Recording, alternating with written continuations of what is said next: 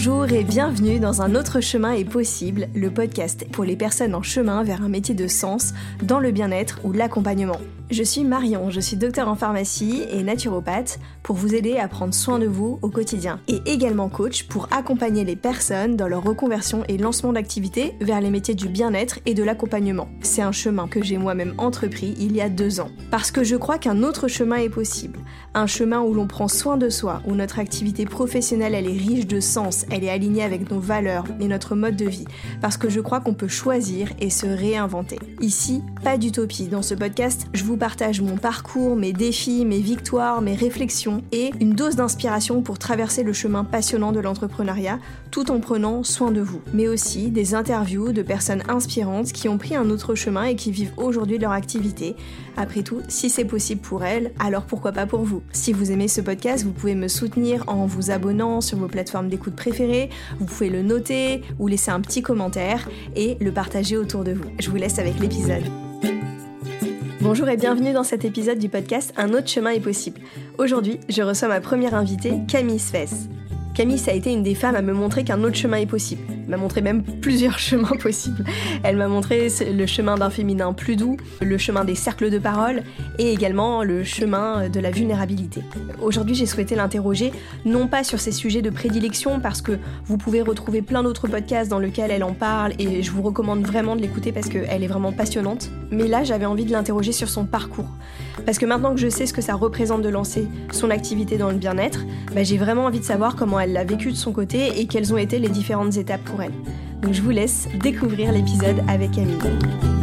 Donc je suis très contente euh, de te recevoir Camille pour, euh, pour cet euh, entretien ensemble. On va parler de plein plein de choses. Je voulais déjà un petit peu dire mais comment en fait je, je t'ai connue avant que tu puisses te présenter.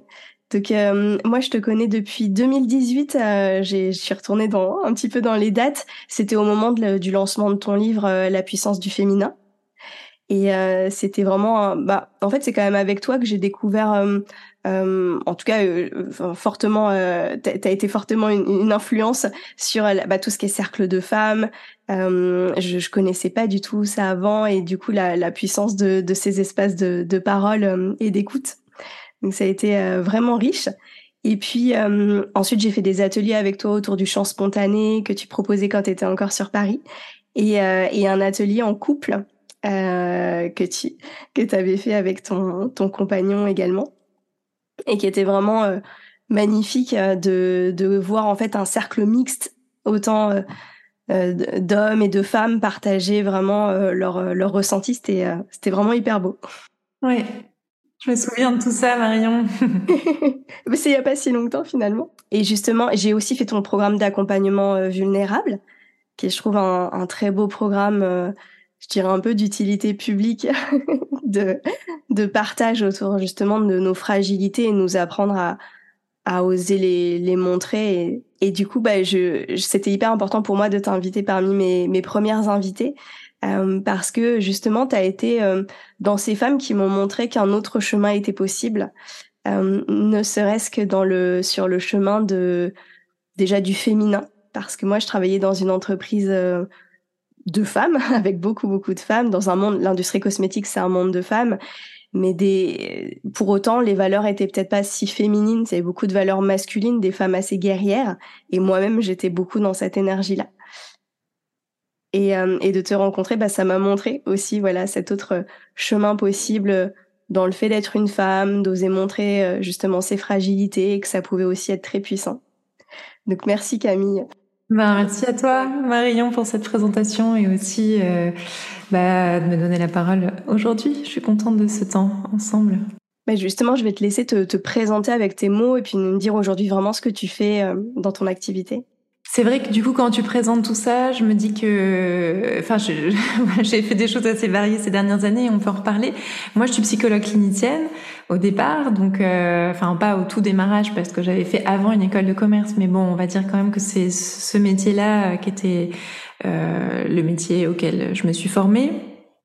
Et puis, euh, bah aujourd'hui, c'est vraiment avec cet outil que je travaille, c'est-à-dire qu'il y a une très grande partie de mon activité professionnelle qui est dédiée à l'accompagnement thérapeutique. Euh, en plus de la fac, je me suis formée en 2020 à un outil qui s'appelle la sophroanalyse des mémoires prénatales, euh, avec lequel je, je travaille.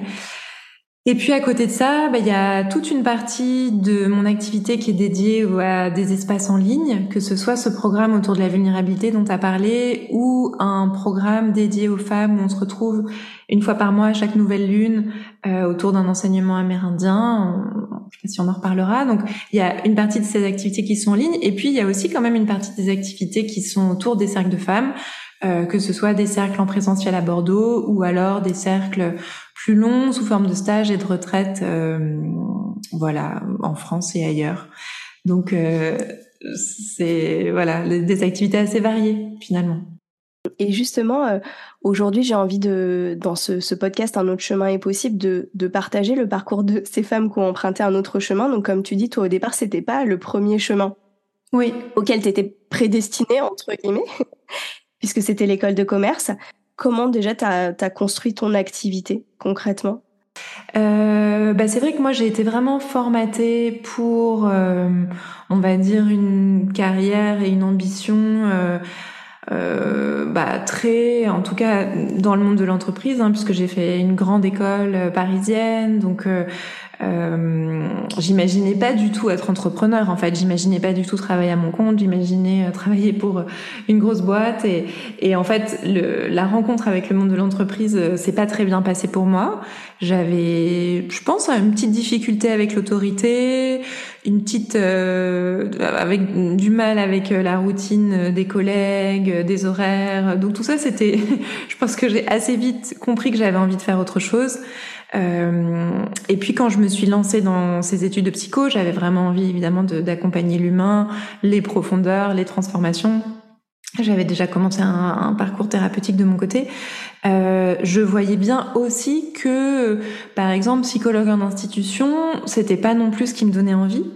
Euh, donc euh, les choses, elles se sont faites vraiment petit à petit, c'est-à-dire que j'avais pas tellement de plans sur euh, euh quoi mettre en place comme brique euh, pour ma pour ma vie professionnelle. Euh, au départ, j'ai commencé, j'ai travaillé un tout petit peu en institution. Ensuite, je me suis installée en libéral. Mais c'est vrai qu'au début, quand je travaillais en libéral, bah, c'est aussi le moment où j'ai eu mes enfants. J'étais pas très disponible. J'avais peu de patients. Euh, donc c'était un début un peu balbutiant. Et puis quand mon, moi j'ai deux enfants qui sont assez rapprochés, mais quand mon deuxième a commencé à, à aller à la crèche de manière régulière et que j'ai commencé vraiment à avoir du temps, en fait, j'ai changé de métier, on va dire, à ce moment-là, et je suis devenue formatrice. Et j'ai travaillé toutes ces dernières années, j'ai travaillé en tant que formatrice en entreprise. Donc là, c'est un boulot, euh, on va dire, de euh, de freelance. Enfin voilà, j'étais euh, prestataire extérieur, donc ça me laissait beaucoup de temps aussi pour faire d'autres choses. Et pendant toutes ces années, c'est là où j'ai construit mon activité à la fois euh, des cercles de femmes. C'est là aussi où j'ai pu avoir le temps d'écrire. Enfin, ça m'a laissé beaucoup de temps pour faire autre chose, cette activité de formatrice. Et c'est seulement en arrivant à Bordeaux que hum, j'ai repris mon activité de psychologue et que j'ai développé du coup euh, mon cabinet libéral, quoi. Donc ça, c'est, euh, euh je dirais, la, la, chronologie du parcours. Et je crois que j'ai toujours eu besoin de faire des, enfin, de, de, travailler dans des espaces où je sentais, voilà, que j'étais utile, que j'apportais des choses, etc. Mais où il y avait d'autres espaces un peu plus marginaux, dans lesquels peut-être je m'amusais plus. Enfin, je sais pas si c'est vraiment le cas, mais euh, et là, je pense au cercle, je pense aux ateliers justement sur la vulnérabilité, je pense aux retraites où je me sens quand même plus créative que dans mon boulot de psy, par exemple. Mais je pense que j'ai vraiment besoin de cet équilibre et d'avoir comme ça différentes casquettes. Euh, c'est vraiment bon pour moi, quoi. Mais tu t'es créé vraiment une activité variée, plurielle, avec plein de plein de facettes euh, différentes. Ouais, parce que finalement c'est dur pour moi. Enfin, je sens que un des moteurs c'est quand même euh, le plaisir que j'ai et, et, ce que j'ai envie de vivre, quoi. Donc euh, c'est dur de renoncer à certains espaces. Donc du coup, c'est comment aussi faire cohabiter ces différentes casquettes de moi. Et puis il y a toujours, euh, je pense que je suis quand même quelqu'un d'assez créatif, donc il y a toujours l'envie d'un autre espace. Voilà, là on est en train d'ouvrir un espace mixte avec mon compagnon à Bordeaux. Bon bah voilà, une pierre de plus. Bah peut-être que dans quelques mois je vais en lâcher une parce que je peux pas tout faire non plus, mais voilà, c'est un peu comme ça que, que ça fonctionne, quoi. Et, et, donc toi, au début, tu te destinais du coup, comme tu disais, à une carrière plutôt grande école, grosse entreprise. Et est-ce qu'il y a eu une peur, justement, peut-être financière, à un moment, de dire finalement, je vais partir sur un tout autre plan de carrière, peut-être moins rémunérateur, justement ça faisait partie évidemment de mes questionnements, mais c'était pas du tout une peur au départ. Euh, J'avais tellement pas envie de travailler en entreprise que de toute façon, euh, c'était pas ça qui allait me retenir. Euh, et puis en fait, je dis ça, mais j'ai fait 18 euh, mois de stage euh, au cours de ma scolarité, mais j'ai jamais, en fait, à la fin de l'ESSEC, j'ai repris mes études. Donc j'ai jamais travaillé. Et je pense que c'est aussi ce qui m'a aidé, parce que je vois beaucoup de gens autour de moi quand c'est vrai que quand on a un salaire et qu'on a bah, aussi cette sécurité de l'emploi, du salariat, de la sécu, des vacances, enfin tout ça c'est dur à lâcher. Moi en fait j'ai pas eu le temps de le connaître, hein, donc euh, c'est aussi pour ça je dirais qu'il n'y a pas eu la peur, mais c'est vrai que longtemps et je pense encore aujourd'hui il y a quelque chose dans ma manière d'aborder euh, ma vie professionnelle où j'ai envie de réussir parce que j'ai l'impression quand même que, enfin longtemps j'ai eu l'impression que euh, me mettre à mon compte euh, en tant que psy, c'était quand même moins bien que que ce que faisaient mes copines qui elles du coup bah au fur et à mesure que moi je repris mes études et que j'ai lancé mon activité etc bah elles elles ont évolué aussi. Et donc bah forcément la comparaison elle est là. Et euh, même encore aujourd'hui euh, je renonce, enfin, je, je, suis hyper contente de ce que je fais et je me sens complètement à ma place et je regrette rien du tout. Mais il y a toujours évidemment cette comparaison. Où est-ce que je serais si j'avais euh, poursuivi un parcours classique euh, Voilà, il y a toujours cette question. Euh, mais tu me parlais aussi de la question financière. Hein, oui, et justement, bah peut-être, enfin, est-ce que assez rapidement tu t'es dit, je vis de mon activité de psychologue, ou est-ce que Enfin, je te pose la question parce que moi, je vois dans une activité de, de naturopathe, par exemple, le lancement, euh, il est assez long, peut-être à se dire, euh, je vis vraiment de mon activité, ça se fait pas du jour au lendemain. Est-ce que toi, par exemple, sur le côté euh, psychologue, ça a été un truc assez facile de te dire euh, rapidement, c'est en fait, je je vis de mon activité, c'est, je suis, je suis totalement autonome en fait? Euh, ben pas du tout. C'est-à-dire qu'en fait, c'est aussi ce qui a fait euh, que j'ai switché pour être formatrice à un moment, c'est-à-dire qu'en fait, mon activité de psychologue, bah, au début, j'avais vraiment peu de patients, donc je n'en vivais pas. Euh, donc c'était quand même assez compliqué financièrement. C'est pas une période qui a duré très longtemps, et c'est aussi ce que je disais, c'est la période où mes enfants étaient tout petits, donc en fait ça m'arrangeait bien. Enfin, il y avait quelque chose où euh, ce que ce qui était important pour moi, c'est d'avoir du temps pour être avec mes enfants, et ça a duré, on va dire en gros 3-4 ans parce que moi, euh, enfin voilà, ça a duré à peu près 3-4 ans. Et après, quand j'ai eu envie d'être autonome financièrement, en fait, j'ai fait autre chose parce que mon boulot de psy, je me suis dit que ça allait être trop compliqué de euh, constituer une patientèle et que bon voilà. Donc euh, et puis j'étais quand même relativement jeune, enfin j'avais une trentaine d'années, mais c'est vrai que du coup, je me retrouvais à accueillir des gens qui étaient forcément tous plus âgés que moi. Et je pense que, bon, je sais pas comment c'est pour Naturo, mais en tout cas, en tant que psy, euh, la maturité, elle, elle, elle apporte aussi évidemment à notre posture, quoi. Donc, euh, donc ensuite, en tant que formatrice, j'ai plus du tout eu ces questions d'argent parce que, bah, en tant que formateur, j'ai vraiment bien gagné ma vie. Hein, C'était assez facile. Euh, mais la question s'est posée quand j'ai arrêté, il y a trois ans, du coup. Enfin, euh, non, je, je, me suis formée, j'ai repris mon boulot de psy, mais je continue à faire un peu de formation. C'est aussi ce qui m'a permis de lancer mon activité. Euh, et c'était vraiment pour moi le job alimentaire que je faisais bah, quelques jours par mois sur certaines périodes de l'année qui me permettait de lancer mon activité de psy. Et c'est simplement début d'année dernière, je crois début 2022, enfin donc du coup en 2021, on va dire que j'ai voilà arrêté. Euh, mais j'avais derrière euh, bah, une certaine notoriété du livre, de la communauté Instagram. Enfin, il y avait des choses aussi déjà qui me soutenaient euh, dans mon activité de psy, hein, parce que je pense que c'est vraiment pas simple de se lancer. Je me souviens qu'à la fac, en tout cas, ils nous disaient euh, il faut trois ans pour construire une patientèle, quoi. Oui, c'est un peu le, le message que j'ai aussi entendu euh, et que je constate finalement aussi autour de moi, même si quand tu démarres, trois ans, ça te paraît tellement le bout du monde d'attendre trois ans. Oui. Sachant qu'en général, tu as pris des études qui duraient déjà un certain temps. Ouais, c'est sûr que c'est à la fois ça vient tester, je pense, notre motivation, notre sens des réalités aussi. Moi, je pense que je suis quelqu'un qui est pas un immense sens des réalités, c'est-à-dire que du coup, bah, parfois, je peux me retrouver dans des situations où où justement financièrement c'est un peu galère parce que j'ai pas assez euh, économisé ou que j'avais fait mal mon business plan ou donc euh, ça vient tester ça aussi hein, le principe de réalité. C'est-à-dire que bah du coup qu'est-ce que je fais? Est-ce que je continue? Est-ce que je fais autre chose à côté? Euh, je pense que c'est vraiment important d'être capable de réajuster enfin de faire cet aller-retour entre son rêve. Souvent quand on en plus quand on change de voie on a envie on a un rêve quoi. Il y a un idéal on a envie de travailler dans un autre environnement avec d'autres valeurs. Euh, et je vois autour de moi, il y a beaucoup de gens qui ont qui, qui ont repris, euh, enfin qui ont fait une reconversion, etc. Donc il y a ce rêve, et puis il y a ben aussi comment le l'ajuster avec euh, un certain confort, un certain niveau de vie, des des choses à payer, des factures à payer qui sont là, et donc je pense que ça demande une certaine souplesse dans ce début d'activité pour euh, bah, peut-être accepter des missions euh, de, du boulot d'avant. Enfin après je sais pas comment peut-être euh, comment toi tu fais ou mais ouais voilà pour moi ça m'a demandé de, de m'adapter pas mal en tout cas. Et justement ton activité de formatrice elle était en lien avec enfin ça avait un rapport avec le côté psychologue ou oui, moi je faisais de la formation sur la gestion des émotions, la communication, l'affirmation de soi, donc j'étais vraiment euh, quand même dans mes sujets, hein, euh, et j'ai beaucoup aimé faire de la formation, vraiment ça m'a beaucoup plu. C'est juste que c'était assez répétitif, et avec le Covid, euh, bah, je me suis retrouvée à faire des formations en visio, où en fait j'avais l'impression, c'est là où j'ai eu envie aussi de créer un programme, hein, c'est-à-dire que j'avais l'impression que je répétais chaque jour, à chaque nouveau groupe, les mêmes choses, les mêmes anecdotes, les mêmes exemples. Et je me disais, en fait, il faudrait que je leur passe une petite vidéo et moi, je pourrais aller faire autre chose, quoi. Enfin, il y a, y a, quelque chose d'un peu, euh, voilà, qui était un peu frustrant pour moi à force, hein, en plus par l'écran interposé.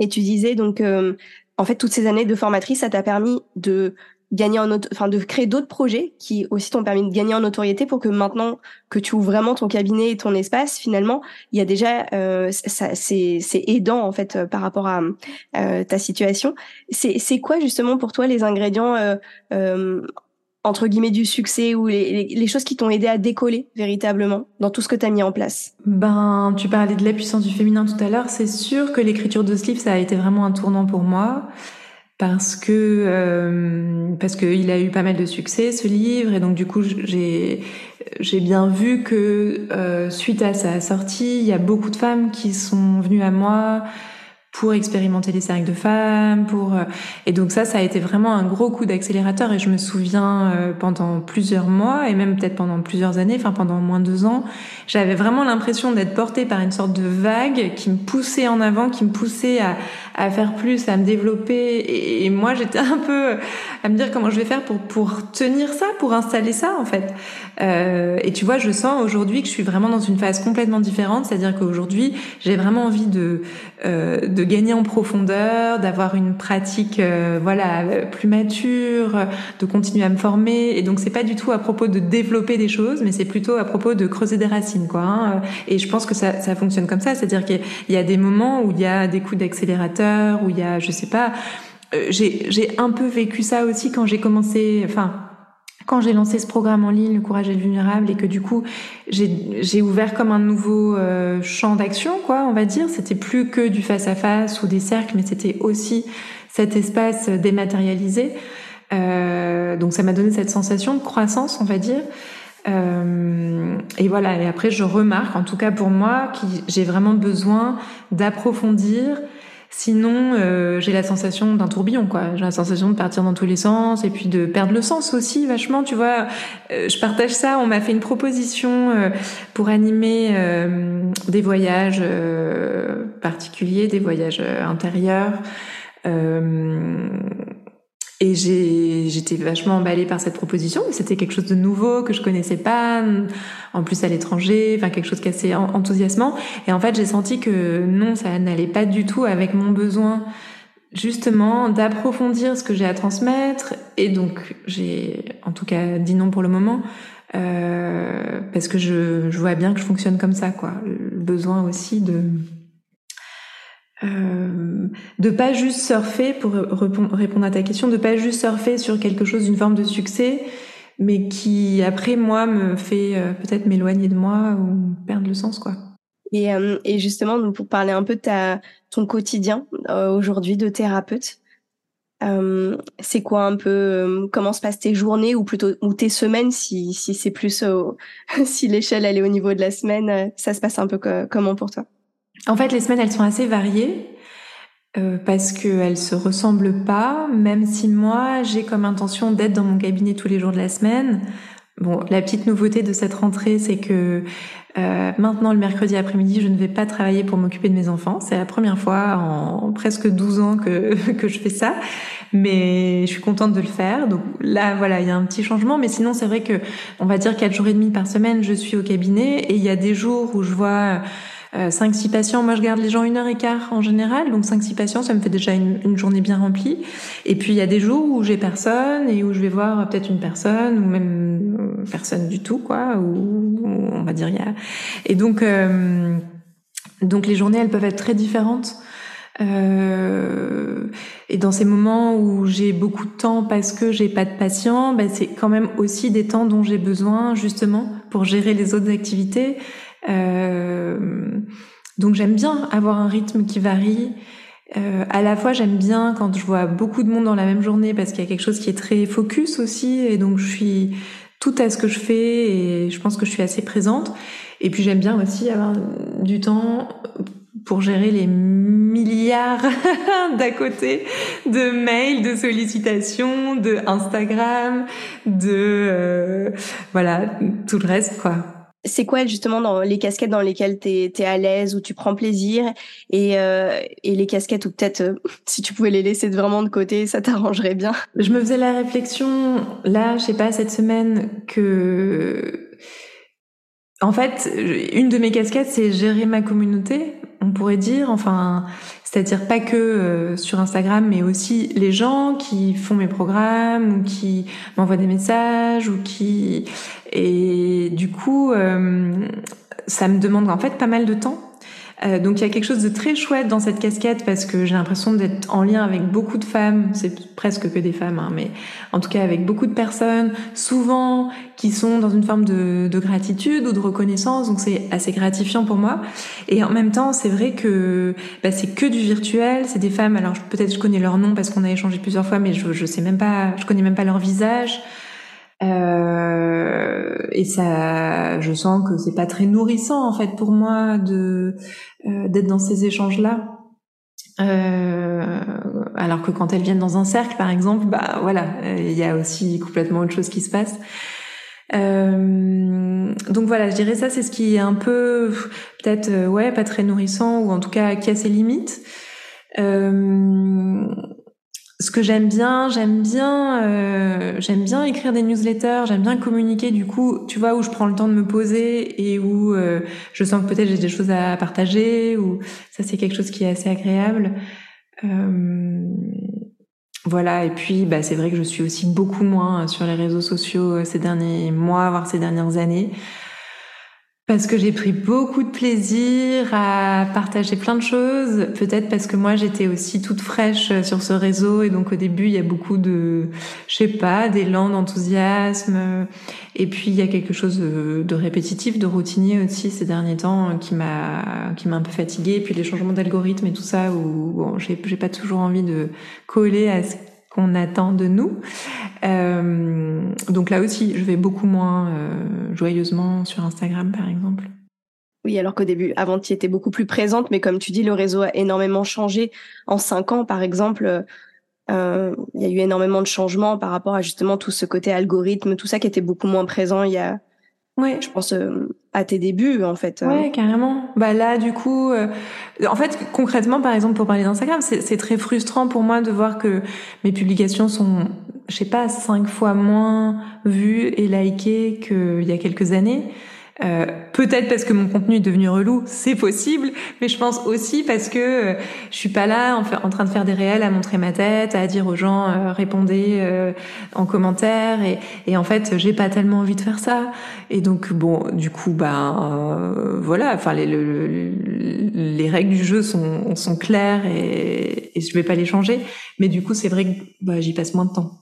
Et à côté, les justement les, les choses que tu, où tu kiffes vraiment dans ton métier, les, là où tu prends le plus plaisir?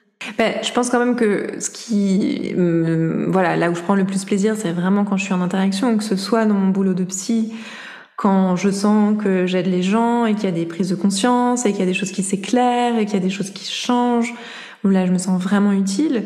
Mais aussi quand je fais des cercles euh, et que là, je dirais que par exemple quand je fais des cercles, c'est vraiment du plaisir pour moi. Euh, il y a vraiment un espace qui me fait du bien, où je suis contente de retrouver les femmes que je retrouve, où il y a vraiment des choses qui se tissent. Donc ça, c'est vraiment nourrissant pour moi. Euh, voilà, et tout ce qui est à côté, euh, bon, voilà, je te disais écrire, écrire une newsletter, c'est chouette. Euh, créer aussi, enfin c'est vrai que je disais tout à l'heure que j'étais assez créative, c'est-à-dire que j'aime bien inventer. Là, tu vois, je suis en train de réfléchir à créer un nouveau contenu en ligne. Euh, j'aime beaucoup cette période de conception, de création, de me dire voilà comment ça pourrait s'articuler, qu'est-ce qui peut être utile. Toute cette période-là, enfin tout ça, ça me, ça me plaît pas mal. Euh, et voilà, c'est sûr que ce que je préfère, c'est l'interaction, quoi. Et alors toi, justement, ton métier, c'est prendre soin des, des personnes? Enfin, dans, dans la mesure où tu es thérapeute, enfin voilà, tu, tu prends soin d'une certaine manière par la parole et l'écoute. Euh, mais on dit souvent que les, les cordonniers sont les plus mal chaussés. Comment, euh, comment toi tu fais aussi pour prendre soin de toi, pour, euh, pour justement t'appliquer aussi ce soin? J'ai vraiment senti. Alors moi, il y a le, je suis arrivée à Bordeaux il y a trois ans après le premier confinement, et du coup, il y a vraiment quelque chose qui s'est arrêté pour moi dans, enfin, que je n'ai pas retrouvé ici. Je n'ai pas retrouvé ici d'espace pour me ressourcer et pour me nourrir comme je le vivais à Paris. Euh, je lance un grand appel à tous les Bordelais qui pourraient écouter ce podcast. il y a des espaces chouettes et il y a des endroits où je suis contente d'aller qui me font du bien. Mais vraiment, je sens qu'il y a un endroit de moi qui est hyper frustré, à la fois dans mes relations sociales, mais aussi vraiment dans ces espaces où j'allais, par exemple, faire du chant spontané, t'en parlais tout à l'heure, ou de la danse, ou euh, voilà, des espaces qui me faisaient vraiment du bien à moi. Euh, je suis encore en recherche de ça. Et donc du coup, euh, je me suis un peu rabattue entre guillemets sur des choses euh, un peu plus basiques, mais je fais pas, enfin je fais plus de sport que j'en faisais aussi dans ma vie d'avant. Euh, parce que j'ai besoin de voilà j'ai besoin juste pour prendre soin de moi d'aller courir d'aller nager euh, parce que sinon c'est vrai qu'en plus en tant que psy, ben, je suis assise toute la journée à écouter les gens. Il y a quelque chose quand même de très passif, hein, même si écouter c'est actif, mais bon, je suis quand même très statique en tout cas. Donc, euh, tu vois, je faisais avant du yoga, ben, j'en fais plus du tout parce qu'aujourd'hui, quand j'ai du temps, euh, je vais courir, quoi. voilà, pour prendre soin de moi. Bon, après, je fais, voilà, j'ai aussi des petites. Euh, des petites routines. Cette année, j'ai été accompagnée toute une année par une femme qui fait des massages énergétiques chinois. Euh, voilà, je vais chez l'ostéopathe. Enfin, évidemment qu'il y a des choses concrètes que je fais pour prendre soin de moi, mais je, mais je trouve ça pas si facile euh, de me recréer ces espaces qui me font du bien, quoi.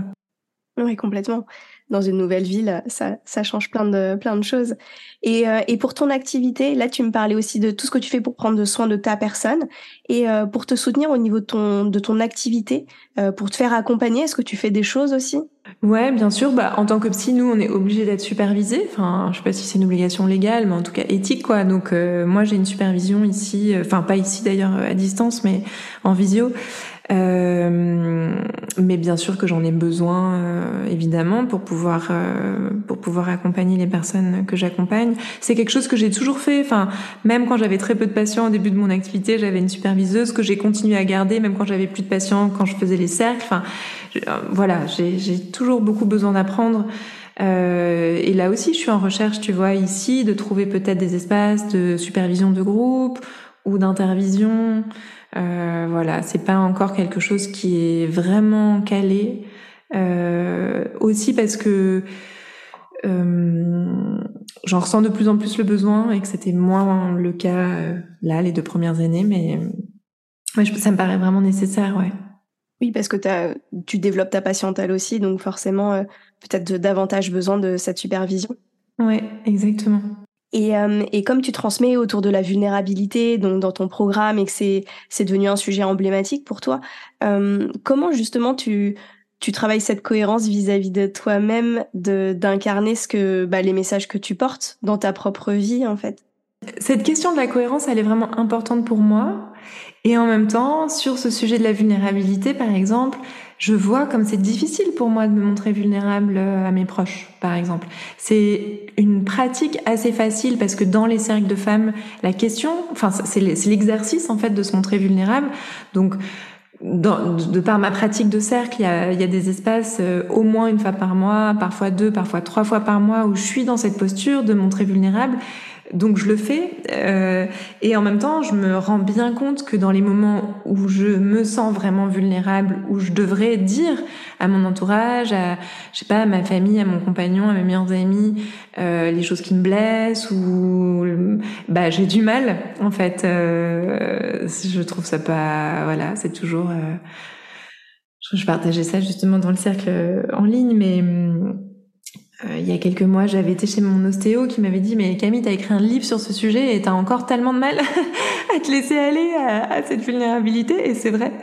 Euh, donc voilà, il y a un peu de choses différentes quoi, je dirais. Ces espaces de cercle où je peux euh, je pense que je suis assez en contact avec mes émotions, donc je peux assez facilement quand même être authentique et honnête. Et en même temps, bah, c'est tout l'enjeu cette question de la vulnérabilité, quand on se sent vraiment vulnérable, on a envie d'une chose, c'est de mettre une carapace en fait. Hein, et parfois, c'est aussi ce qu'il y a à faire, bien sûr, parce que le but, c'est pas non plus de la livrer à tout le monde, mais. Hmm. Et justement, quand tu as euh, des, moments de doute, que ce soit au niveau euh, bah, principalement aussi de, ton activité, parce que c'est vrai que c'est quand même le, sujet principal peut-être de, cet entretien. Euh, quand Est-ce qu'il y a des moments déjà où effectivement tu as traversé des grosses phases de doute et même quand ça t'arrive en, encore aujourd'hui, comment tu les gères, ces, ces doutes?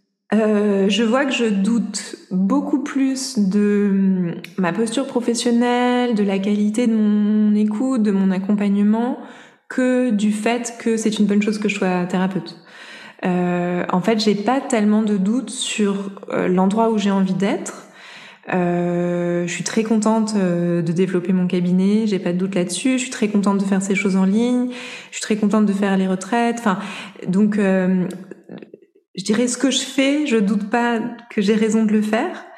Euh, mais par contre, j'ai, je me remets beaucoup en question et c'est souvent pas mal de stress en fait pour moi de me dire, bah là, est-ce que ça s'est bien passé? Est-ce que c'était bien? Comment je pourrais faire différemment?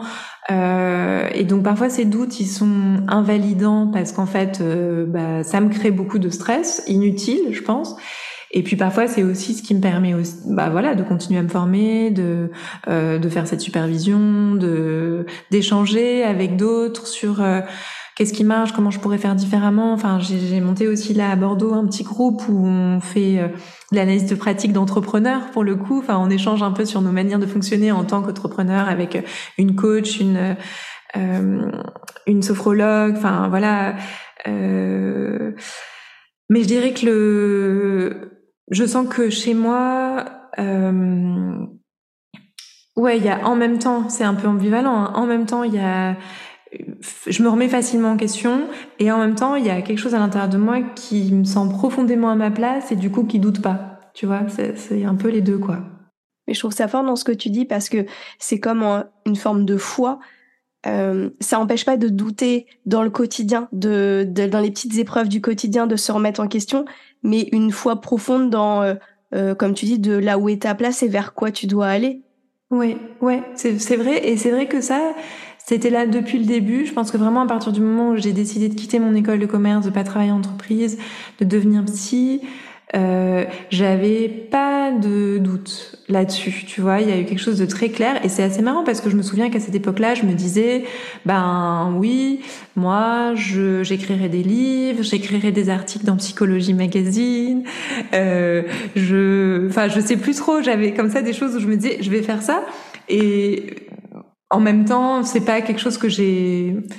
Enfin, je peux pas dire que j'étais assidue dans ce désir, tu vois. J'ai un peu oublié ça. Et puis ces dernières années, quand par exemple j'ai écrit dans, dans le magazine Happiness, j'écrivais des chroniques euh, l'année dernière et l'année d'avant, je me disais c'est rigolo parce que voilà, par exemple, typiquement c'est quelque chose. Il y a dix ans, je me disais que j'allais le faire, et aujourd'hui je le réalise. Euh, voilà, c'est. Il y a comme. Euh, ouais, comme une forme de foi euh, qui est présente depuis le début, c'est vrai.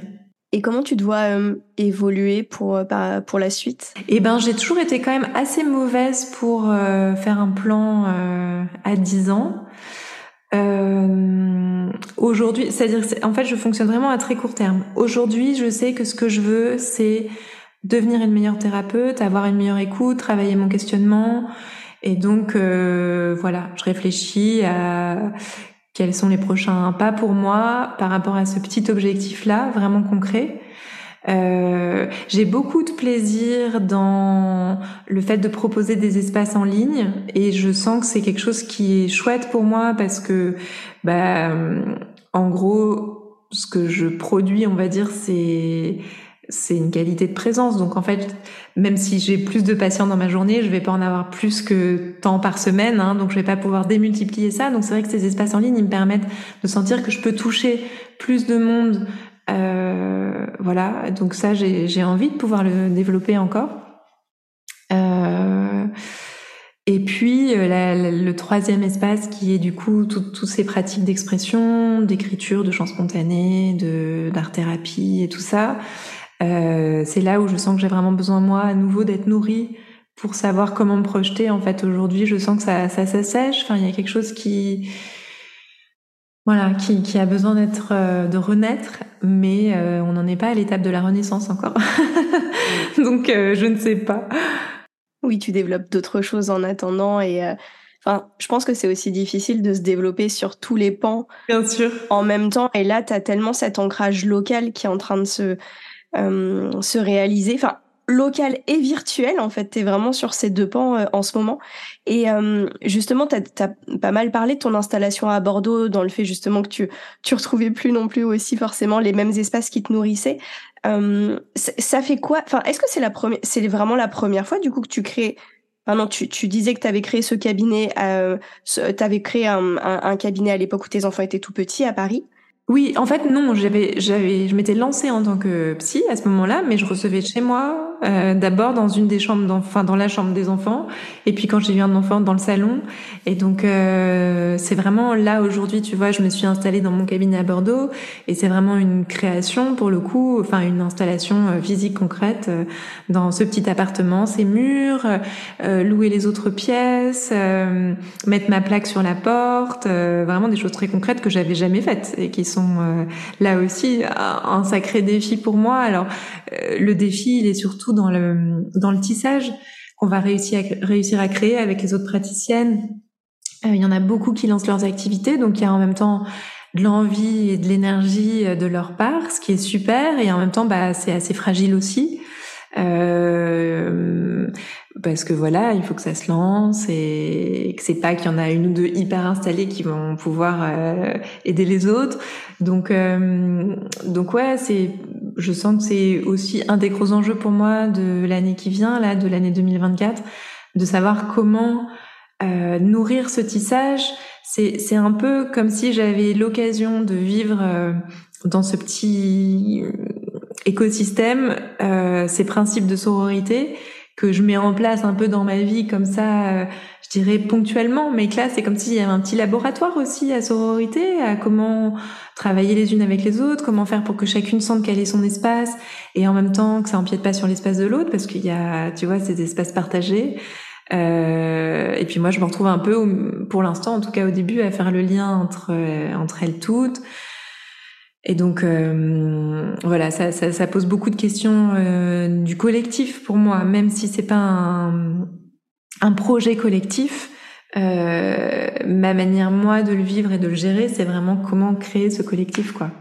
C'est hyper intéressant parce que non seulement de voir que en fait on peut lancer son activité de thérapeute et prendre un cabinet bien plus tard.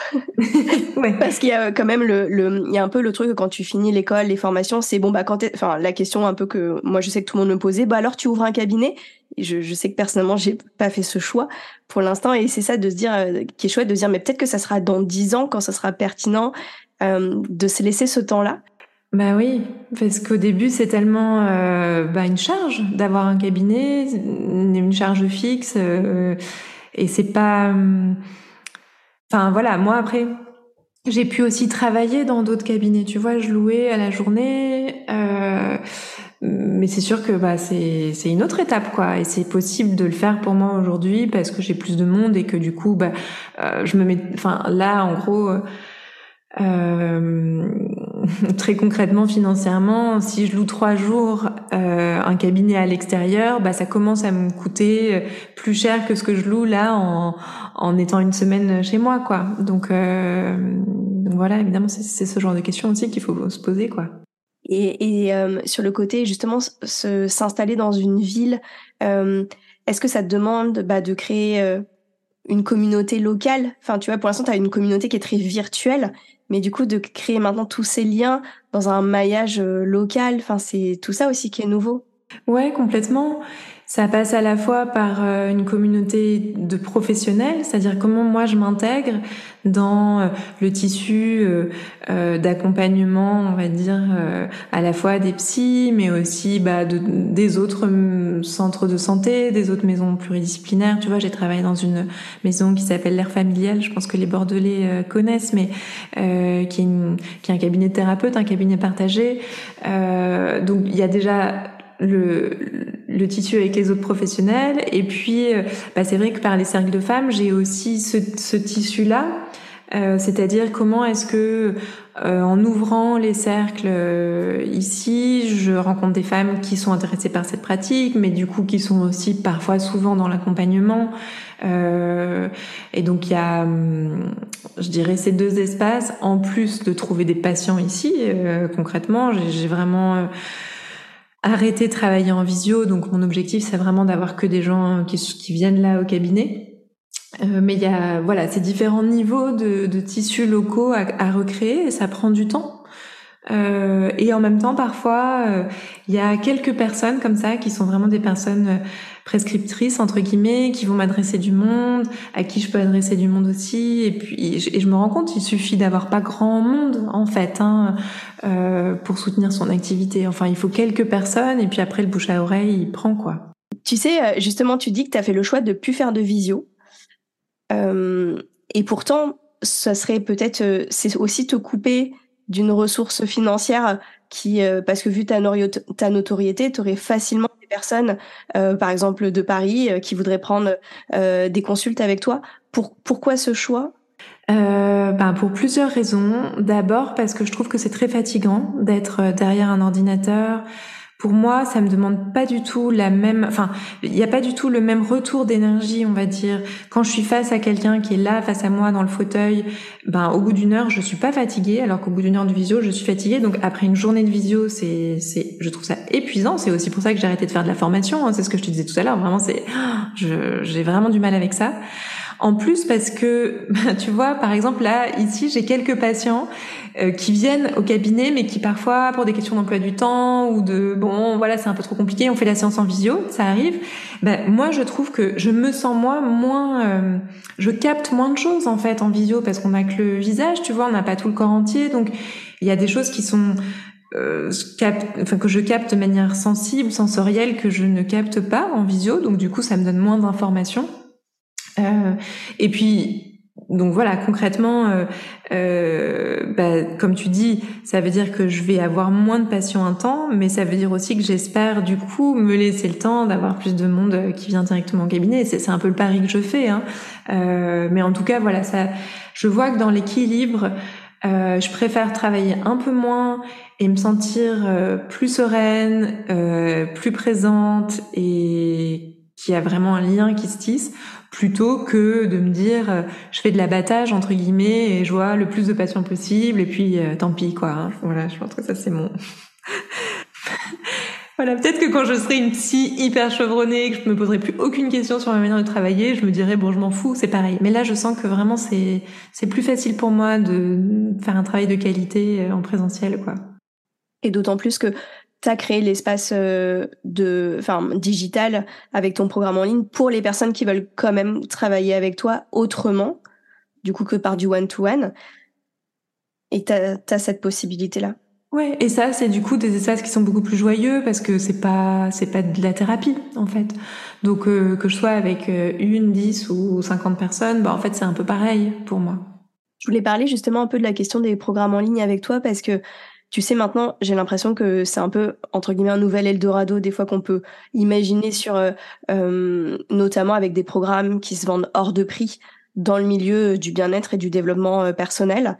et je voulais aussi parler de la question des tarifs avec toi parce que justement, par, malgré ta notoriété, j'ai envie de dire, tu fais le choix d'avoir des tarifs euh, en présentiel à Bordeaux euh, tout à fait euh, accessibles.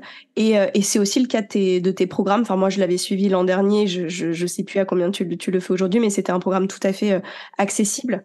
comment tu te positionnes justement ton, ton choix par rapport à ça?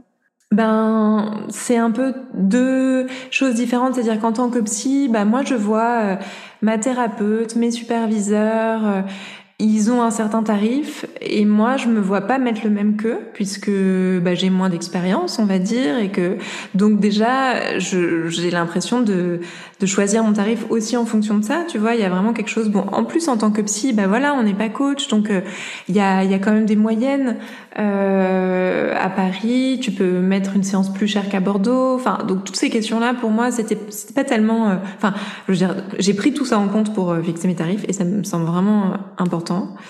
Euh, pour le programme en ligne, c'est un peu différent parce qu'en fait, il y a plein d'offres, mais euh, il y a moins de cadres d'une certaine manière et il y a des choses qui sont très très très variées. Euh, moi, je trouve que, enfin, je sais pas comment dire les choses sans pointer du doigt certaines personnes ou certaines pratiques, mais en fait, mon envie, en tout cas quand j'ai créé le courage d'être vulnérable, c'était que ce soit accessible. Et j'ai envie, je préfère qu'il y ait plus de monde qui le voit et que, et que je gagne moins par personnes, on va dire, que de me dire je fais un truc hyper sélectif et il va y avoir euh, huit personnes qui vont acheter mon programme. Dans ce cas-là, c'est un autre accompagnement, je veux dire. Mais c'est vrai que moi, dans la manière de le penser, j'avais envie qu'il soit accessible et j'avais en même temps envie que ce soit quelque chose de qualité. Donc j'ai fait, je pense vraiment le choix, tu vois, de travailler avec euh, une euh, monteuse professionnelle, enfin voilà, qui, qui est venue faire les images. Euh, de travailler sur une plateforme qui me coûte cher, mais qui est très intuitive et qui est très utile pour l'utilisateur, enfin qui est très facile d'utilisation pour les utilisateurs. Donc j'avais envie de quelque chose de qualité et en même temps, euh, bah, mon objectif c'est que ça puisse se diffuser en fait. Donc euh, c'est vrai que il y a, y a dans ce business euh, du développement personnel je trouve parfois vraiment une course en avant et des gens qui qui vendent des prestations de manière complètement euh, décorrélée de la valeur potentielle de ce que c'est. Bien sûr qu'un programme, ça peut changer ta vie. Bien sûr que moi, je, reçois, franchement, suite à, la publication de ce, enfin, suite au lancement de ce programme, j'ai reçu des, des, dizaines et des dizaines de messages de personnes qui m'ont dit ça a changé ma vie. Bon, c'est très sympa de recevoir ça. Je crois pas que ce soit complètement vrai parce que d'une certaine manière, je crois pas qu'un programme ça peut venir soutenir à un moment, ça peut faire du bien, ça peut éclairer, ça peut permettre de se remettre en question, ça peut accompagner une période de vie. Euh, et c'est déjà énorme. Mais du coup, ne pas ne pas vendre ça comme euh, Enfin voilà, avec des prix exorbitants parce que parce que moi ça me paraît pas du tout juste en fait et que moi je mettrais pas 500 euh, balles, 800 balles ou 2000 balles dans un programme. Donc c'est ça aussi. Enfin voilà, ça c'est on en revient à la cohérence en fait aussi euh, vis-à-vis de soi-même. Oui, clairement, oui, clairement. Et puis après, euh, euh, tu vois, je vois, il y a aussi des gens qui sont, qui ont une très grande notoriété et qui vendent des programmes pas chers et ça enlève pas la qualité. Enfin, c'est pas, voilà, c'est deux choses différentes, je pense. Ouais, complètement. Bon, en tout cas, merci pour ton, ton honnêteté et ta, ta franchise sur, sur le sujet, parce que je trouve que c'est un gros sujet dans, dans le monde du bien-être à l'heure actuelle euh, euh, la, la, question des tarifs. Oui, et puis en plus, moi je vois, j'ai pu me voir, euh, tu vois, en tout cas avec Instagram, euh, parce que c'est comme ça peut-être que moi je suis au courant de ce que les autres font. Euh, il y a les algorithmes qui font que du coup tu ne vois que le travail des gens qui font la même chose que toi, en gros, et donc il y a cette comparaison qui se met en place, et donc il y a cette question de se dire, bah tiens, elle, elle fait un truc, si je regarde ses contenus, c'est à peu près la même chose que moi, mais elle le vend trois fois mon prix. Est-ce que c'est moi qui suis pas capable de me valoriser, ou est-ce que, ou est-ce que c'est elle qui a raison? Est-ce que et donc bah, forcément toutes ces questions, elles sont. Euh, je pense qu'il y a aussi euh, quelque chose qui, qui se monte un peu en épingle où on se dit, ben, pour appartenir à celles qui réussissent, il faut peut-être mettre certains tarifs. Et moi, je crois que pas que ce soit vrai, en fait. Et donc, du coup, voilà, c'est d'arriver à, bah voilà, à trouver sa propre cohérence, en tout cas, c'est sûr. On arrive bientôt à la fin de, cet épisode. Camille, je voulais te poser encore deux questions. Euh, la première, c'est si tu voyais euh, euh, soit une personne qui, a envie d'aller vers euh, envisager une reconversion dans le milieu du bien-être ou, euh, ou une toute jeune thérapeute qui se lance, qui est dans ses premiers mois ou qui finit tout juste sa formation. maintenant, avec tout ce recul-là d'expérience, si tu avais un conseil à donner à cette personne Le premier qui me vient, je sais pas si c'est le plus important, mais bon, le premier qui me vient, c'est vraiment de pas de de pas croire que ce serait un échec de euh, faire quelque chose d'alimentaire, d'avoir un boulot alimentaire. Euh, je sais que quand je me suis lancée dans la formation, je me suis vraiment dit ça. Je me suis dit euh, c'est nul, c'est pas du tout ce que j'ai envie de faire. Je vais être une speakerine. On va me demander de, de faire un, de raconter un texte que d'autres ont écrit à ma place. Mais bon, je le fais juste pour gagner ma vie. J'avais comme ça une attitude un peu dédaigneuse par rapport à ce boulot qui m'a en fait énormément apporté énormément donné confiance, énormément appris et m'a permis d'avoir tout de suite mon autonomie financière. Et donc ça, je pense que c'est en fait vraiment, en tout cas pour moi dans mon parcours, ça a été vraiment hyper utile. Et je vois bien, enfin, je vois bien qu'avec euh, mon côté un peu idéaliste, euh, quand je suis sortie de la fac de psycho et que je me suis dit ok, je vais me lancer à mon compte, je vais faire mes propres formations. Au début, je voulais faire des trucs euh, autour du leadership au féminin. Je vais aller voir les entreprises moi-même, je vais créer mon truc mais c'était ça a été un renoncement tu vois de de faire ce job alimentaire. Et en même temps en fait c'était un énorme cadeau pour moi. Donc euh, ça ce serait peut-être mon premier conseil. Euh, et puis en même temps c'est là où je disais tout à l'heure qu'il faut un peu euh, en même temps pas non plus renoncer à son rêve c'est-à-dire en même temps continuer à faire des choses et tu vois, par exemple, les cercles de femmes, pendant des années, j'ai fait ça bénévolement, je gagnais pas d'argent, puis ensuite on payait que la salle. Mais moi, ça me faisait kiffer, en fait. J'aimais ces espaces et donc je les ai tenus aussi avec un engagement, euh, vraiment avec beaucoup de patience, quoi. Hein, pendant des années et des années avant que euh, je puisse évidemment pas du tout en vivre parce qu'on peut pas vivre euh, en faisant des cercles de femmes, mais en tout cas que je puisse en faire quelque chose de monétisable, hein, enfin en tout cas qui me rapporte un peu de revenus. Donc c'est paradoxal, mais c'est quand même les deux, quoi. Hein, pouvoir, s'il y a des choses qui sont importantes pour soi, euh, qui nous font plaisir, qui nous font du bien, bah, pouvoir le faire et tenir cet engagement en, ayant la foi qu'un jour euh, ça va être rémunérateur. Et en même temps, pas se mettre trop de pression d'une certaine manière et avoir aussi bah, à côté peut-être des choses qu'on savait faire de notre vie d'avant, de notre boulot d'avant, qui fait que bah, du coup euh, voilà, il n'y a pas euh, trop de stress sur euh, le lancement de l'activité, quoi. Complètement, tu dis que c'est paradoxal, mais en fait c'est hyper complémentaire. C'est parce qu'il y a cette sécurité d'un côté que tu as pu euh, donner généreusement de ton temps dans ces, espaces de parole sans, sans te mettre en danger en fait. On, on, dit souvent que justement pour pouvoir euh, donner, euh, il faut déjà être soi-même euh, déjà en sécurité en fait. sinon, on, on donne pas d'un bon espace. Donc et on vient à cette question des tarifs. Du coup, on fait payer cher quelque chose parce qu'on a besoin de gagner sa vie et que du coup, bah parfois on se met trop de pression parce que le tarif est trop élevé ou qu'on n'a pas assez de monde ou enfin du coup il y a quelque chose voilà qui est pas forcément juste. Trop bon conseil en tout cas et, et surtout aussi de rappeler que euh, bah, dans ces métiers très souvent justement ce sont des métiers de reconversion et donc de ne pas oublier euh, bah, tout ce bagage avant qui finalement est une force euh, et qu'on n'est pas je dis souvent dans dans mes ateliers de, de coaching pour des étudiants en naturopathie bah, qu'en fait on n'est pas les débutants on, on, débute dans quelque chose mais en fait on on n'est pas les débutants dans la vie et ça c'est hyper important de, de s'en rappeler. Oui. Et, euh, et ce podcast, du coup, s'appelle euh, Un autre chemin est possible. Et donc, selon toi, euh, quel chemin? Mmh, Pour moi, en tout cas, le pari d'avoir quitté l'école de commerce et ce monde-là pour devenir psy, c'était vraiment le chemin du cœur. de ce que mon cœur me disait, mais aussi de remettre une dimension de la sensibilité, on va dire, un peu au centre des choses. Donc clairement, je sais pas si Enfin, en tout cas pour moi, cet autre chemin, ça a été celui-ci. Ça a été de faire le pari que ma sensibilité, qui avait été tellement un boulet, qui aurait été tellement un boulet pour le monde de l'entreprise, qui me faisait quand même être quelqu'un d'assez inadapté à certains contextes, euh, ça pouvait être utile et même parfois mon outil de travail dans un autre contexte. Et, ça a été quand j'ai vraiment compris ça pendant mes études de psycho, ça a été vraiment un énorme changement pour moi et, voilà dans lequel je vis encore aujourd'hui quoi. Un super mot de la fin. merci beaucoup Camille, merci beaucoup pour euh, pour bah, tout ton partage, ton expérience et puis ton ouais vraiment ton honnêteté sur euh, sur tous ces sujets autour du, lancement d'activité, de, de la réalité concrète de nos métiers. Euh, euh, qu'on partage pas toujours dans, dans les mm. podcasts, justement. Bah, Marion. Mm. À bientôt. À bientôt. J'espère que cet épisode vous a plu. Moi, ce que je retiens du partage de Camille, ben, c'est qu'on peut ouvrir un cabinet même après 10 ans après s'être formé.